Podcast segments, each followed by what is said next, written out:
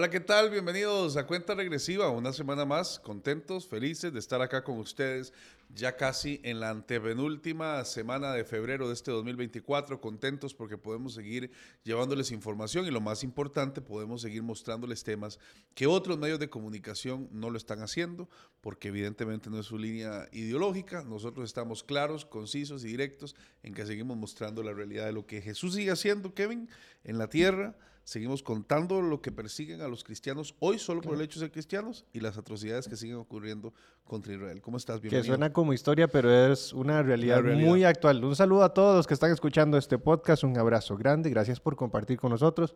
Gracias por estar siempre fieles escuchando y, por supuesto, educándonos en la realidad mundial, pero también en la palabra de Dios. Así es, y como usted vino por información, lo que le vamos a dar es información, pero primero tenemos que saludar a Angie Zamora, nuestra compañera que se encuentra con las redes sociales. Hola Angie, ¿cómo estás? Hola compañeros, muy bien, gracias a Dios y bienvenidos a todos ustedes, gracias por acompañarnos y compañeros, vamos a recordarles a todos ustedes que este podcast lo pueden escuchar a través de su plataforma preferida, lo puede hacer a través de Google Podcast, de Apple Podcast, a través de Spotify y si nos quiere ver en video lo puede hacer a través de nuestro canal de YouTube. Los comentarios soy la encargada de leerlos, así que tenemos cuatro temas muy importantes para ponernos en contacto. Gracias, Angie, por esta información. ¿Y qué le parece, Kevin, si vamos de una vez de inmediato a ver cuáles son la lista de temas que tenemos? Pongámosle la mesa de conversación a, a, los que nos están viendo desde YouTube y si nos está escuchando desde Spotify o alguna otra plataforma, ponga atención. El primer tema lo pone Jonathan. Así es, un misionero estadounidense está buscando ayuda en el Capitolio para pastores nicaragüenses encarcelados y seguimos hablando de las atrocidades del señor Daniel Ortega en este podcast. Además, despidieron a una mujer de 90 años solo porque no sabía cómo utilizar los pronombres preferidos de una persona que se identificaba con otro género. Tremendo. Y además, el presidente de Brasil, seguimos hablando de cosas impresionantes, casi siempre hablamos de las mismas nefastas situaciones. El presidente de Brasil no es bienvenido en Israel hasta que se disculpe. ¿Qué dijo el presidente Lula y por qué no deberíamos de impactarnos? Bueno, ahorita lo hablamos. Vamos a verlo. También hay un grupo pro vida de Texas que está pidiéndole, por favor, al gobierno que no permita que se haga, que se haga una exhibición sobre un ídolo satánico del aborto que fue, que fue exhibido en Nueva York. Pero ya lo vamos a ver más adelante. Ahí tenemos en este momento entonces los cuatro temas y nos vamos, ¿qué le parece si con el primer tema eh, disponible para que conversemos inmediatamente sobre esto? Le pido a los compañeros si me ayudan por favor poniéndome el tiempo para dar inicio al tema y nos vamos en 3, 2, 1. Cinco minutos. Empezamos con el tema. Un misionero estadounidense está enfrentando cargos criminales en Nicaragua luego de llevar una campaña de evangelización masiva al país.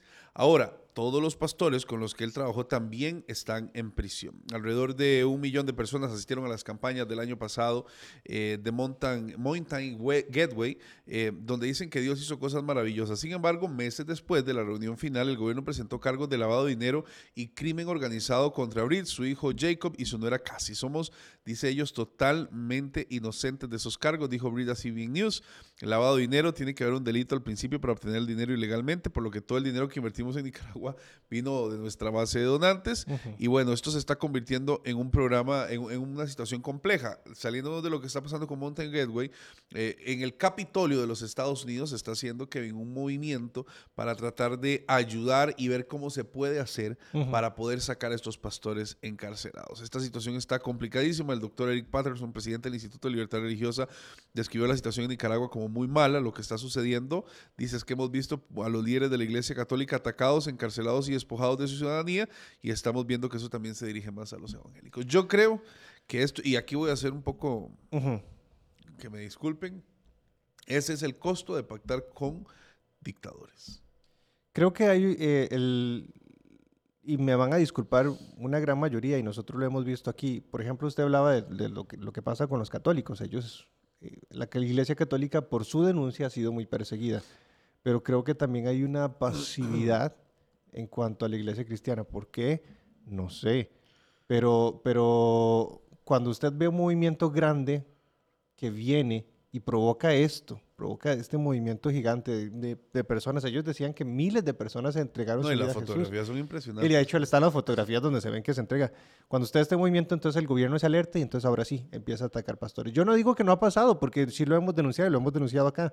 Pastores en Nicaragua han sido arrestados por cosas pequeñas. Pero creo que, este, creo que los pastores de Nicaragua tienen que levantarse un poquitito más y ver este tipo de movimientos. Que es muy fácil decirlo nosotros. claro, aquí yo lo estoy diciendo desde, la, no persecución, pero creo que dentro de la realidad es que los pastores tienen que bregar un tiempo muy complejo en Nicaragua y yo sé que algún sector ha decidido plegarse al gobierno, eso les ha permitido poder seguir predicando y, yo no lo juzgo eh, directamente, pero cuando uno pacta eh, cosas con dictadores, luego los dictadores vienen. Yo creo que si uno revisa la historia de Nicaragua, ¿cuántas personas que estuvieron apoyando a Daniel Ortega hoy están en la cárcel o exiliados? Un montón de gente, porque en el momento que no te alineas a cada vez más poder descontrolado, tienen que haber consecuencias. Y eso no está pasando, eso no está dejando de pasar con la iglesia. La iglesia se está viendo en este momento afectada por este tema. Y importante, no es toda la iglesia, es decir, no es toda la iglesia evangélica la que está en esta situación, pero este movimiento que está entrando, las acusaciones son realmente fuertes de lavado de dinero y uno pensaría, ¿realmente es así o no es así? ¿Cómo está la situación? Porque en este momento... ¿Y qué pensarán los donantes, verdad? Y estamos viendo en este momento al Capitolio de los Estados Unidos, es decir, a las máximas autoridades de los Estados Unidos levantando la voz por la gente que está siendo detenida en Nicaragua. Y a mí me ha llegado información directa de alguna gente en Nicaragua que se han dicho acusando a este movimiento, pero uno va a decir cuál es el enfoque y cuál es la intención de ir a lavar dinero de un movimiento de estos y a Nicaragua, lo que pasa si fuese el caso que lo están haciendo. Lo que pasa es que los nicaragüenses no se pueden quedar esperando a que el Capitolio haga algo, porque ¿qué va a hacer? Invadir, entrar con el ejército y sacar Ortega, eso no puede pasar, eso de por sí no es ni siquiera legal. Pero no, es, eso no es bien visto. Pero en los años de 1900... No, sí ha pasado. A lo, que, a lo, que, pasa es que yo no veo en el mundo moderno que Estados Unidos vaya a intervenir de manera directa. No pueden por Presión por diplomática. de, de, corte internacional. Cortar Pero Estados Unidos no tiene, no le tiembla el dedo para presionar cualquier botón que ejecute algo que ponga en peligro a su gente. Y en este caso hay dos puntos. Aquí es negociar para poder sacar a estos pastores que están siendo acusados y ver también qué está pasando alrededor de esto. ¿Qué fue lo que pasó con Andrew Bronson en Turquía? Tenemos un montón de gente que también puede, está atacando lo que dicen contra este movimiento. Entonces, eh, hoy la situación es compleja, estamos en un, en un entredicho con lo que está pasando y le pedimos a Dios que esta situación empiece a mejorar porque Nicaragua está siendo cada vez más beligerante con la gente que no se está alineando a sus puntos de vista. Y esto para mí es realmente delicado y tiene que suceder algo urgentemente. Los pastores tienen que levantarse y, hablar las cosas sin, sin, miedo. Yo sé que es difícil, yo sé que lo estoy diciendo desde mi comodidad aquí en este, en este lugar, pero la historia nos muestra que hay que levantarse. Hay gente que lo ha hecho, le metieron 26, 30 años. Yo creo que aquí ya va siendo urgente eh, una intervención diplomática e incluso algo más fuerte que se pueda desarrollar desde Nicaragua.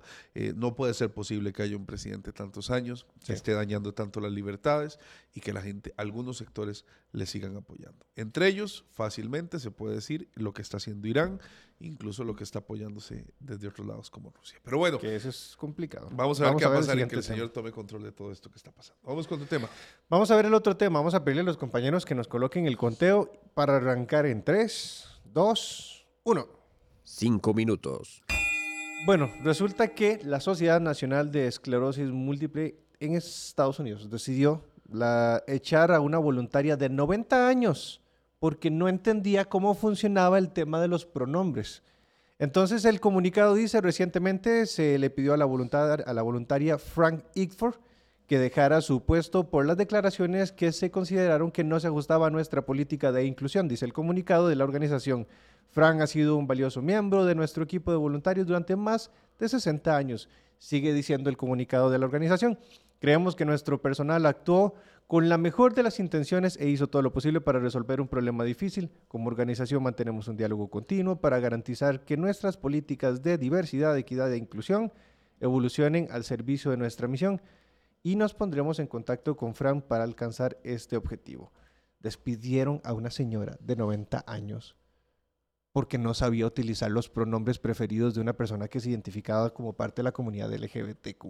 Una señora de 90 años, Jonathan. A mí me parece que más allá de la decisión es la exageración a la que se está llegando con este tema y la batalla cultural que se está eh, peleando, Kevin, alrededor de este tema, donde uno no puede eh, tener la libertad de decir y hablarle a una persona con las cosas comunes y corrientes que hemos hablado siempre. Usted es un hombre, ella es una mujer, hablemos de esa manera. Ellos lo ven como una forma de rechazo y de, y de mm, y de abuso eh, contra ellos, pero lo que no están viendo es que se está cercenando también el derecho de las personas de poder decir lo que Es que quieran es decir eso. sin que eh, eso signifique que otra persona se ofenda, porque yo no me estoy metiendo a ofender a nadie, le estoy llamando como biológicamente es. Es un tema muy delicado en el que se hila muy delgado, pero hoy estamos viendo que las consecuencias son cada vez peores. Es que es eso, es hasta qué punto está dispuesta una persona a llegar solo para defender un tema de ideología. Estamos hablando de una señora, nosotros hablamos y entendemos y tenemos la capacidad de, tenerle paciencia a una persona adulta mayor porque entendemos que no creció en la generación de la tecnología. Entonces vemos una señora que no sabe utilizar una computadora y uno se le acerca con mucha paciencia a explicarle uno debería tener ese mismo entendimiento, suponiendo que uno quiere recibirle el, tema de, la ideología y decirle, mira, necesitamos que nos atienda con paciencia, ¿verdad? Porque al fin y al cabo, si, si se fuera 90, 60, 10 años y no quiere, porque su conciencia le hace entender que solo existe hombre y mujer, entonces no tiene por qué hacerlo. Pero una persona de 90 años que todos sus años ha vivido entendiendo que existe un hombre y una mujer, punto, que no hay nada más que eso, tener que explicarle que, que, que, mira, esta persona se identifica como, como, como, pero es un muchacho. No, pero dígale en ella. Pero la señora, ¿me entiende? Lo difícil que es para una generación como ellos tratar de adaptarse a los nuevos cambios. Si le cuesta con la tecnología, les va a costar con estas nuevas cosas. Entonces, qué falta de Incluso conciencia. no debería ser ni que se acostumbre. Ella tiene el derecho de decir lo que quiera y Exacto. no debería de ser despedida por eso. Y yo creo que ahí es donde estamos viendo una persecución religiosa sin ningún parangón. Usted tiene un pensamiento, dice algo que no va de acuerdo a lo que ellos piensan, se ofenden, inmediatamente ahora te penalizan, te criminalizan, te incriminan por pensar distinto o pensar como dice la palabra de Dios. Hay países y Estados Unidos cada vez van en algunos estados más en detrimento de esto, donde usted empieza a pensar como dice la Biblia y además de extremista, ahora te incriminan. Ya no solo te cuestionan, ya no solo te atacan, ahora te quieren meter también las, las consecuencias. Ir a la cárcel, eh, despedirte y tener consecuencias hasta como perder a tus hijos, como ha pasado, informamos hace unos días. Entonces ya no tenemos la libertad de expresión y ya no tenemos el respeto a la opinión. No, y eso no es progresismo, no, no podemos ver progresismo en la depravación. De por sí. Hay depravación en las acciones de cada una de estas personas, hay depravación en las cosas que se van generando y yo Un minuto. recuerdo que antes de ser cristiano cuestionaba mucho como lo que proponían algunos líderes religiosos del camino a la depravación, Ujú. pero yo hoy lo voy viendo. Cada día esto se va depravando más hasta llegar a un punto donde el objetivo van a ser los niños y esto hay que tenerlo claro. El objetivo de estos movimientos son los niños, por eso no podemos detener nuestra lucha contra esto. Aquí no es el derecho del que se quiera vestir con tacón alto y en agua, aquí es el derecho a que nuestros niños, nuestros nietos en el futuro no tengan que estar siendo Y que no se nos imponga pensamientos. o como un objeto sexual. y que no se impongan pensamientos, que eso es algo importante, mucho menos en una persona que dicho sea de paso y agrego eh, para, para finalizar, era una mujer detachable, 30 años trabajando para esta organización, 30 años y ella tiene una que otra, un montón de referencias de todas las personas que sufrieron esclerosis para la organización que ella ayudaba, ten- personas de, que, que- que estuvo, perdón, ha sido voluntaria durante 60 años. 60 años. Y de 60 años los agarraron y los ignoraron todo por querer imponer una, una agenda. O sea, es, es el tema de las prioridades que se están estableciendo solo por querer, como decía usted, impulsar la depravación. No tiene sentido. Eso es terrible y al final esto es, eh, como les decía yo, un deseo increíblemente de comprender para atacar a, a nuestras, a nuestras niñas. Vamos con Angie de inmediato para ver qué dice la gente. Así es, compa- eh, así es, compañeros. Y bueno, ¿qué dicen los comentarios? Completamente indignados. Vamos a, a empezar con, con este tema y tenemos por acá un comentario que nos deja Adriana Ramírez, quien nos expresa, es lamentable ver cómo la persecución a los cristianos alcanza niveles como nunca antes se han visto. Cada día es más palpable y notable esta triste situación. Vamos a leer otro comentario que tenemos por acá. Estos son comentarios acerca de la primera noticia sobre el misionero estadounidense. Tenemos por acá a Lore-MH02. Ella nos compartió, esperemos en Dios que en el Capitolio lo escuchen. Es triste ver tanta persecución a cristianos últimamente, pero todo esto está escrito en la Biblia. Fernández Joser nos deja por acá, excelente, eso que está haciendo, Dios quiera que en ese lugar hagan lo que se requiere, refiriéndose al Capitolio. Compañeros, parte de los comentarios que tenemos hasta este momento, aún nos quedan dos noticias más. Muchísimas gracias, Angie, por esta información y nos vamos, si quieren, con el tercer tema para que usted también pueda ir opinando. Y esto es tremendo, ¿verdad? Pero vamos a ver, inmediatamente pedimos el tiempo en 3, 2, 1 y empezamos de inmediato. Cinco minutos. Muy bien, presidente de Brasil no es bienvenido en Israel y yo esperaría que en muchos otros países, hasta que se disculpe por comparar la guerra en Gaza con el holocausto. A ese nivel llegó el presidente Lula al decir en unas declaraciones que lo que estaba pasando en Gaza nunca había sucedido en absolutamente ningún lugar y que esto se refería eh, el, presidente Lula, lo único que se, se, comparaba era lo que pasó con Hitler cuando mató a los judíos. No hay punto de comparación en ningún tipo de, de, de, tema, no. pero yo quiero que aquí eh, dejemos varias cosas claras. Lo que dice en este caso el... Eh, el ministro de Asuntos Exteriores Israel, de Israel Katz dice lo que dijo Lula cuando comparó la justificada guerra del Estado de Israel contra Hamas, que asesinó y masacró a judíos, con Hitler y los nazis, es vergonzoso e inaceptable. Tenemos dos elementos que hay que analizar. Por un lado, lo que Hitler hizo venía provocado por el odio claro. y el deseo de exterminar a una población simplemente por el hecho de ser de esa población. Eso no tiene ningún tipo de comparación. Israel fue atacado por Hamas, decidió acercarse a defender lo que estaba pasando, uh -huh. avisó a los civiles, le avisó a las personas para que tomaran todas las previsiones para luego atacar a un grupo terrorista que los tiene raptados. Y rescatar a los... Y te voy a decir algo, algún día la información que va a salir va a ser tan fuerte de lo que jamás estaba haciendo con el pueblo palestino, que van a quedar como payasos todas las personas que estaban apoyando a Hamas, porque Hamas tiene secuestrado al pueblo palestino y eso no se ha querido decir, eso no se ha hablado y esto es una guerra frontal. Están agarrando y poniendo barricadas de personas civiles, niños, para que Israel no ataque. Y esta situación es bastante compleja y yo creo que en este caso también estamos viendo un presidente Lula que a mí no me sorprende porque es su línea ideológica. Uh -huh. eh, me extraña que estén al lado de Hamas solo por el hecho de estar contra Israel, cuando Israel en temas que para ellos son más importantes son muchísimo más beligerantes. En el caso, por ejemplo, sí. Tel Aviv, en su punto más álgido, ha sido capital de los movimientos LGBTI, Pero el tema del respeto a la mujer ha sido sí. tremendamente bien estructurado. Gracias a Dios, que en eso todos coincidimos, pero él viene, ellos vienen y apoyan a Hamas, donde ningún homosexual ni ninguna mujer puede estar haciendo lo que está haciendo en Israel. Entonces, yo creo que también hay un poco de, de, de, de falta de consecuencia por parte de los movimientos. Y es que lo decía usted, no hay manera, y el pueblo de Israel siempre ha sido muy, muy celoso, no hay manera en la que uno pueda comparar el holocausto no, con algo de lo que está sucediendo ahorita. Y eh, el pueblo de Israel siempre lo ha detestado. Además, eh, si hay que entender esto, si Israel no hace lo que tiene que hacer, jamás va a seguir, iría, seguiría atacando, que de por sí lo sigue haciendo, de alguna manera u otra. Pero si Israel no detiene jamás, estaríamos hablando de una amenaza que lleva años. La vez pasada nosotros compartíamos una entrevista de un, de un judío que estuvo trabajando en, en, un kibbutz, en, el kibbutz Bering, eh, y él decía, nosotros, yo estuve trabajando bajo cohetes durante los últimos 40 años. Dígame usted, ¿qué país aceptaría eso? Claro. ¿Qué país aceptaría estar viviendo bajo cohetes sin hacer nada? Sin hacer nada. Y aún así pasó lo de la masacre.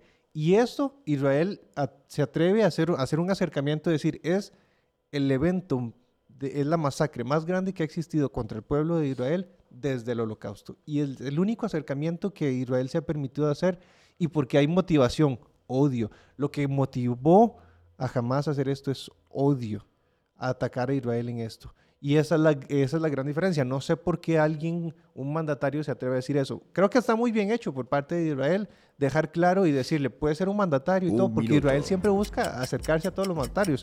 Creo que muy bien hecho decirle, no, no se acerque y no va a ser recibido hasta que no se disculpe. A mí me impacta que la izquierda sea tan absurda haciendo esas cosas. Me, me, impacta poderosamente ver a la izquierda defendiendo gente tan terrible este, que en este momento están haciendo cosas atroces y obviamente las muertes de civiles ni a usted, ni a mí, ni a nadie nos interesan. Pero aquí hay una realidad y es que en un conflicto armado están poniendo gente delante. Eso es lo mismo que Israel agarrara a palestinos y los pusiera al frente de un, de un campo de batalla. O que la gente que se está escondiendo para que no le ataquen se meta entre los judíos y dicen, ay, están matándonos al pueblo judío. ¿Quiénes son los que se están escondiendo ahí? Entonces aquí existe una realidad que no se está analizando, que no se está puntualizando y que lamentablemente está cobrando muchas vidas. ¿Cuál es?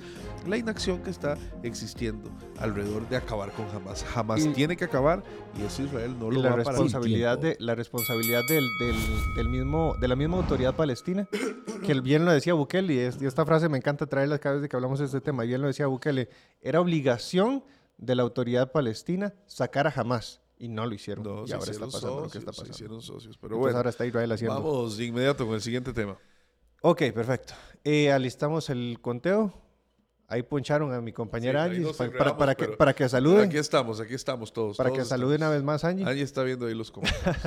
no pasa nada, seguimos. Perfecto. El sal conteo y arrancamos en 3, 2, Cinco minutos. Tengo cinco minutos para contarle que hay un grupo Provida que está pidiendo que no se exhiba públicamente en Texas, en el estado de Texas, una estatua dorada con imágenes satánicas, con símbolos satánicos. Recordaremos de esta imagen, nosotros la hemos hablado y la hemos presentado en Mundo Cristiano. De hecho, aquí, ahí la tienen en pantalla, de aquí la tienen de este lado. Esa imagen fue un monumento que fue hecho en honor a la fallecida jueza del Tribunal Supremo Ruth Bader Ginsburg. ¿Y cuál fue el logro de ella? Cuénteme. Ella hizo un apoyo muy grande, ella impulsó eh, mucho el tema del, del, aborto. Ella fue una de las principales este, defensoras de Roe versus Wade, del fallo Roe versus Wade. Incluso cuando, cuando se estaba Donald Trump, el, Donald Trump intentó meter eh, jueces conservadores. Ella fue una de las que denunciaba a los jueces que iba metiendo Trump. Y entonces hicieron esto y lo hicieron como, lo hicieron como un, esta estatua la hicieron no solo como un, monumento a ella, sino un monumento en honor a la lucha, a, la lucha del aborto. Entonces, el grupo de Texas eh, Right to Life está pidiendo que por favor mantengan alejado de Texas este, este ídolo. Este ídolo se supone que está para el 28, tiene que estar para el 28 de febrero exhibido en Texas. Un monumento que realmente eh, genera mucho rechazo por muchas personas. ¿Dónde está? Aquí está. El monumento se llama Witness. Se puede, hablar, se puede interpretar en español como testigo, que habla de, un ser que atestigua lo que está utilizando. Y de la lucha que han estado Y de la lucha. La estatua tiene brazos similares a tentáculos y presenta un cuello de encaje como el que solía llevar la famosa Juezca. ¿Le gustaría tener un monumento como esos en su país? Sí, para encenderlo. Para encenderlo. Es entendible. Ponerle luces, me refiero, no estoy diciendo... Ponerle luces pirotécnicas, no, esas cosas no pueden ser, porque al final lo que estás promoviendo con esto son movimientos que atentan contra la vida. Hay que ser claros y nosotros tenemos que ser radicales y yo no estoy proponiendo movimientos en contra y guerras armadas, pero sí creo que nosotros tenemos que estar claros en la guerra en la que estamos y ser beligerantes. A veces vamos muy suavecito, vamos permitiendo cosas y al final los problemas más grandes nos estallan. Así que esta estatua que se está haciendo es una, un ídolo sin ninguna duda. No, y uno dirá que, que, que, tiene de malo tener, yo no lo apoyo, no importa, pero que esté ahí, que la gente lo exhiba, que, que esté puesto ahí el, el altar. Pero es que también es el tema de que estás permitiendo entrar de manera simbólica todos esos pensamientos a tu estado. Imagina, imagínese que levanten un monumento parecido en su país. ¿A usted no le gustaría? No, a nadie. A nadie le va a gustar ver cómo se promueve la cultura de la muerte en el país. Y hay muchas culturas de la muerte más en el narcotráfico, en el crimen organizado, en, en la violencia contra las mujeres, pero este es el más duro de todos porque son personas inocentes que ni siquiera tienen el derecho de poder hablar.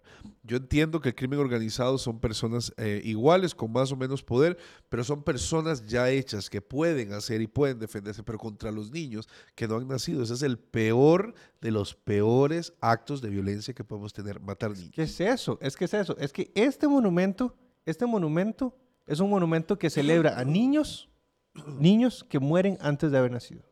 Este monumento es un monumento que está celebrando la muerte, que está celebrando eh, todo lo que representa, eh, todo lo que representó esa jueza, que yo no dudo que habrán hecho, habrá hecho sus cosas buenas, Pero ahorita se le reconoce por eso. Honra el sacrificio a los niños, que es lo que, está, lo que, dice, lo que dice este grupo eh, de Texas, Right to Life.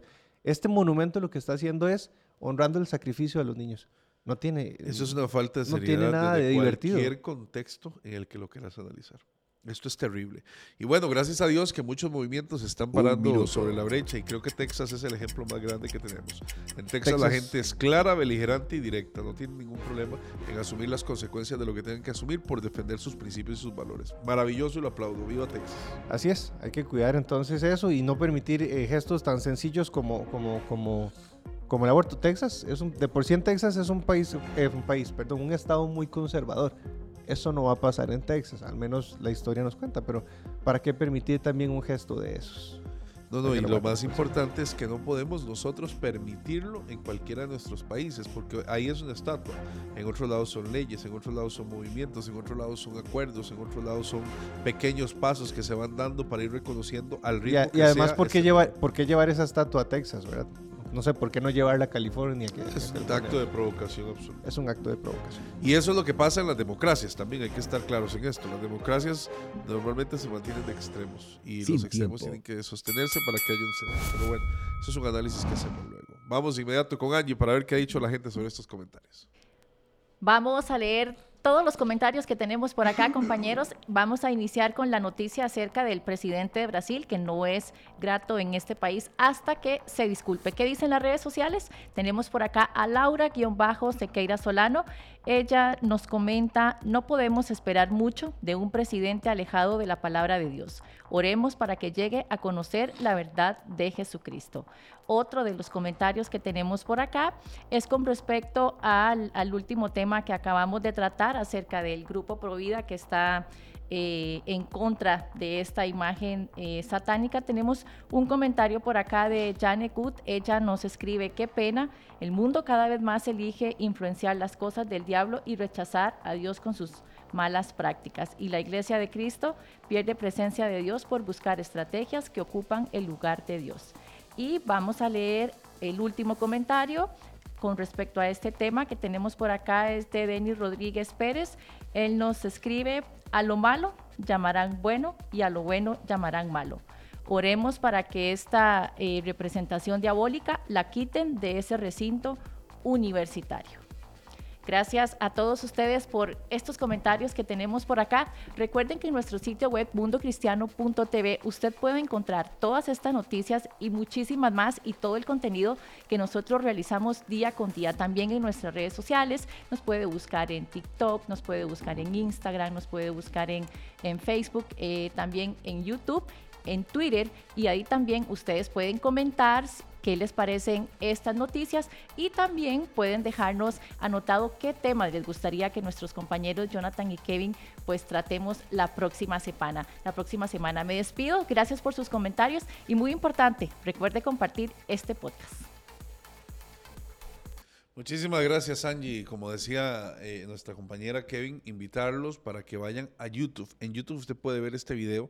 Si nos está viendo en YouTube, lo debe estar disfrutando mucho, pero si no, vayan a utilizar la posibilidad que da la plataforma de YouTube con toda la información y con todo lo que tenemos también en nuestro podcast y también en todas las informaciones. Muy lindo el, el comentario que nos dejaba la última persona que compartía Angie, que decía, este, oremos para que entonces no haya este tipo de monumentos y que estos monumentos se vayan. Oren por todos los temas que estamos presentando acá, convérselos, tengan lo suficiente. Aquí le damos las herramientas, le damos hechos, compartimos un poco nuestro pensa- pensamiento desde, nuestro, desde nuestra observación acá como periodistas, pero también agarre y ore, que esos temas sean de utilidad, no solo para chismosear eh, entre ustedes. Tiene que servirles y si les sirve, pues para nosotros es un gusto. Y es importante que tengan los argumentos suficientes y necesarios. Recuerden que estamos en Facebook, estamos en X, que ahora se llama X, en Twitter, La- ex Twitter. en YouTube, sí, suena muy bien. Y en todas las plataformas para que usted se informe y recuerde que todo lo que aquí hablamos sale en www.mundocristiano.tv. Nos vemos, si Dios lo permite, en ocho días con más de cuenta regresiva.